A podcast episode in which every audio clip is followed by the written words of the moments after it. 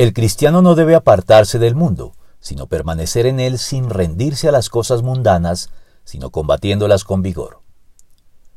El Evangelio nos revela que, en virtud de su conversión, la ciudadanía del creyente está en el cielo, y por lo mismo se encuentra entonces provisionalmente como peregrino y extranjero en el mundo.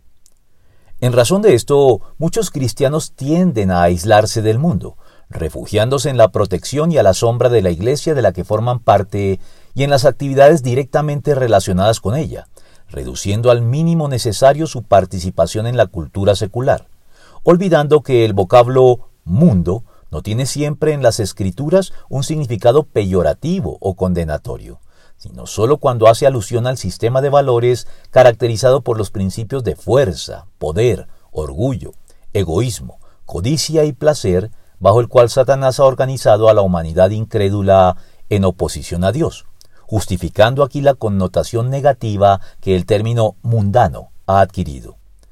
Pero en la Biblia, mundo también puede significar la buena creación de Dios, los cielos y la tierra, y en particular a la humanidad que habita el mundo, amada por Dios y llamada por él al Evangelio. Visto así, es comprensible la paradójica afirmación del Señor en el sentido de que los creyentes no son del mundo, a pesar de lo cual están todavía en el mundo. Juan 17, 16 y 11. Y no deben aislarse del todo de él, pues ustedes son la luz del mundo. Una ciudad en lo alto de una colina no puede esconderse, ni se enciende una lámpara para cubrirla con un cajón. Por el contrario, se pone en la repisa para que alumbre a todos los que están en la casa. Mateo 5, 14 al 15.